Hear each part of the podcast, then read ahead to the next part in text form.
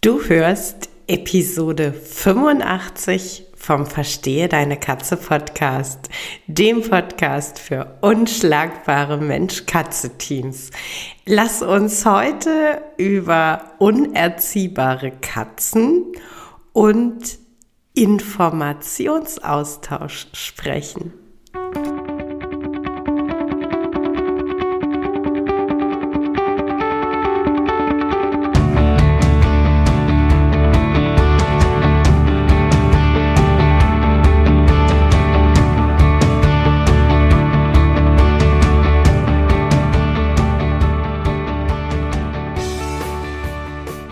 Bin Katrin Knispel, Mentorin für unschlagbare Mensch-Katze-Teams. Ich begleite dich als Hüter zu einem entspannten Alltag mit deinen Katzen. Ganz gleich, ob kleine Frage oder große Herausforderung. Ich bin an deiner Seite.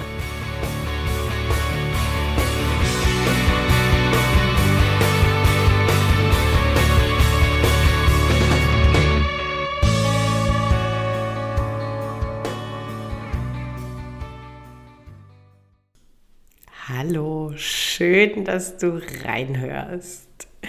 Ich habe mir gedacht, äh, ich würde tatsächlich gerne ähm, nochmal wieder das Thema Training mit Katzen, äh, Katzenerziehung ähm, aufgreifen und äh, ja, eben auch äh, die Thematik, dass Katzen doch eigentlich überhaupt nicht erziehbar sind. Das sind doch nur Hunde, Mensch. Also mache ich jetzt eine ganze Episode über etwas, das es gar nicht gibt. Oder vielleicht doch nicht. Vielleicht ist das einfach nur viel zu kurz gefasst und vielleicht beginnt die Untrainierbarkeit und die Nicht-Erziehbarkeit von Katzen doch viel stärker beim Menschen als bei der Katze selber. Denn wenn ich mir im Vergleich Hundehüter und Katzenhüter anschaue, dann fällt mir ein, sehr gravierender Unterschied doch sehr deutlich auf, nämlich dass der Hund sehr viel ja, Informationen von seinen Hütern erhält. Es wird auf ähm, sehr vielschichtige Art und Weise mit Worten, mit Gesten, mit Mimik äh, wird mit dem Hund kommuniziert und jede Kommunikation ist Information für den Hund. Und ähm, auch dieses Trainieren, den, den Grundgehorsam heißt es ja dann bei Hunden gerne, die Grundkommandos trainieren. Das ist nichts anderes, als dass der Mensch Information ans Tier weitergibt. Ja? Der Mensch vermittelt ein bestimmtes Wort, eine bestimmte Gestik meinerseits, ähm, ist der Anlass, dass du bitte ein bestimmtes Verhalten zeigst. Und das wird dann trainiert und belohnt und bestärkt und irgendwann sitzt das Verhalten. Ja, bei Hunden klappt das. Ole, ole, super Hund. Und äh, bei Katzen klappt es nicht? Fragezeichen. Ja, bei Kla Katzen klappt das schon, sogar ziemlich gut. Sofern wir Hüter bereit sind, unseren Katzen Informationen zu geben. Ähm, es ist völlig egal, ob es ähm, Klickertraining ist oder ähm, ob es einfach wirklich das Sprechen ist. Katzen sind wunderbare Wortversteher. Die können wunderbar einzelne Worte bestimmten Dingen zuordnen und die miteinander verknüpfen. Ähm, und ich verstehe es tatsächlich nicht, äh, warum wir, wir Menschen da ja manchmal immer noch so blind für sind. Nicht alle, um Gottes Willen, nicht alle. Und äh, geht jetzt nicht um eine, um eine Pauschalisierung unter den Katzenhütern, sondern tatsächlich so, ne, der, der Blick in die, in die schöne weite Welt. Und äh, da ist es halt tatsächlich einfach in den, in den Köpfen so ein riesiges Thema. Katze ist halt nicht erziehbar, Katze macht, was sie will, fertig. Und es ist so schade, denn ähm, oft kommen ja Mensch-Katze-Teams an ihre Grenzen, einfach wenn wenn das Zusammenleben überschattet ist durch äh, irgendwelche Dinge, wenn, wenn Verhaltensweisen der, der Katze ähm, äh, ja einfach die Harmonie stören, das kann wahnsinnig belastend werden. Und ähm, ich bin dann immer an, an dem gleichen Punkt, nämlich an dem, dass ich dann so äh, dastehe und sage, ja, ähm, hat man es der Katze denn mitgeteilt? hat die Katze denn wertvolle Informationen dazu erhalten? Und ähm, äh, ja, nein, hat sie, hat sie dann oft nicht. Und ähm, es, es ist so schade einfach. Es ist so schade, weil wir weil wir gar nicht anerkennen in, in diesen Momenten, ähm, wie, ja, wie toll eigentlich Katzen sind und wie, wie wertvoll das Zusammenleben tatsächlich sein kann. Und äh, die Hüter, die mit ihren Katzen intensiv arbeiten, äh, die erleben das immer und immer wieder und äh, teilen das ja auch der Welt mit. Und ähm, es ist halt so, so schade, dass, dass es einfach noch nicht, noch nicht bei so vielen Leuten angekommen ist. Äh, ja, deine Katze ist erziehbar, solange das Erziehungsziel, das du hast, ein sinnvolles Ziel ist, in euer beider Augen natürlich, ähm, solange das, ähm, ich sag mal, Gehorsam sein für die Katze einen Benefit hat, äh, warum soll deine Katze nicht erziehbar sein? Ähm, ein ähm, kleines Beispiel hier bei mir aus, aus meiner Viererbande. Ähm, unsere Küche ist, ist offen, also die Katzen dürfen äh, Tag und Nacht die Küche betreten. Ähm, demzufolge ja, stehen sie auch mal auf der Küchenanrichte und ähm, jetzt hier in der neuen Wohnung ist es auch noch so, dass ein Fenster hinter der Küchenanrichte ist. Also es ist auch noch sehr interessant, dort zu sitzen, weil man einfach rausschauen kann. Ähm, also wäre es ähm, völlig sinnfrei, aus Sicht, äh, nee, aus meiner Sicht, äh, den Katzen quasi antrainieren zu wollen, dass sie nicht auf die Küchenanrichte gehen, denn ähm, das einzige Ziel, das ich erreichen würde, dass sie es ähm, in Anführungszeichen heimlich tun, also wenn ich nicht dabei bin. Ähm, das ist ja aber so, so ein Wischiwaschi-Ding. Was mir aber wichtig ist und äh, was für mich eine sehr klare Regel ist, wenn ich koche, haben die Katzen da oben einfach nichts zu suchen. Einfach weil es wahnsinnig gefährlich ist für die Katzen, ähm, weil es für mich wahnsinnig nervig ist und weil es einfach ein Hygieneaspekt ist. Ja? Also natürlich kann ich die Arbeitsfläche abwischen, bevor ich anfange zu arbeiten, kein Ding. Ähm, ist aber dann irgendwie total sinnfrei, wenn die Katze ständig mir übers Essen latscht. Und wie gesagt, wenn dann noch der Herd an ist, wird es halt gleich einfach ähm, gefährlich. Dann arbeite ich ähm, unter anderem vielleicht mit Lebensmitteln, die für die Katze nicht verträglich sind. Also meine Regel bei uns im Haus, ihr dürft in die Küche, ihr dürft, wenn ich nicht koche, auf die Anrichte. Wenn ich koche, habt ihr da oben nichts verloren.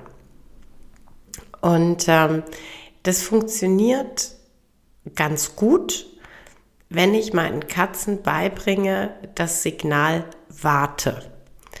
Das heißt, sie dürfen in der Küche sein, sie dürfen auf dem Boden warten, bis ich der Meinung bin, äh, jetzt ist die Küche wieder zugänglich. Das bedeutet aber auch, dass wenn sie auf dem Boden sitzen und warten, dass es dann ähm, hin und wieder Leckerchen gibt. Dass einfach das Verhalten, das ich mir ja gewünscht habe, dass ich das dann belohne und damit verstärke. Und ähm, ihr werdet es nicht glauben, aber es funktioniert. Sie wissen, dass es deutlich lukrativer ist, auf dem Boden zu warten, als hochzuspringen. Denn die Alternative wenn sie nicht warten können, ist dann wirklich, dass sie rausgehen und dass dann für die Zeit des Kochens äh, die Küchentür zu ist. Ähm, dann können sie halt nicht bei mir sein und die Chance auf ein Leckerchen ist dahin. Also ist es ähm, für meine Katzen durchaus sinnvoll, ähm, dass sie gelernt haben, dass sie da auf dem Boden warten, weil es das einfach lukrativere Verhalten für sie ist. Und ähm, das ist so, das ist an sich so eine, so eine einfache Kleinigkeit. Und ähm, das ist natürlich am Anfang echt nervig, weil man das natürlich am Anfang irgendwie hundertmal übt und ähm, am Anfang natürlich auch ganz, ganz kleine Wartezeiten erstmal schon äh, belohnt und ähm, aber das ist eben, da sind wir beim, beim Punkt Information liefern. Wenn ich nicht irgendwo anfange und wenn ich nicht diese Babyschritte am Anfang mit meinen Katzen gehe und belohne, dann fehlt ihnen ja die Information, a, welches Verhalten ist denn das, das äh, der Mensch sich von mir wünscht? Und B, welchen Mehrwert hat es für mich, wenn ich dieses Verhalten zeige? Und ähm, am Ende des Tages ist es halt für alle sehr viel angenehmer. Ähm, Thema Information ist auch, dass ich ein ähm, Markerwort zum Beispiel nutzen kann, um laute Geräusche anzukündigen.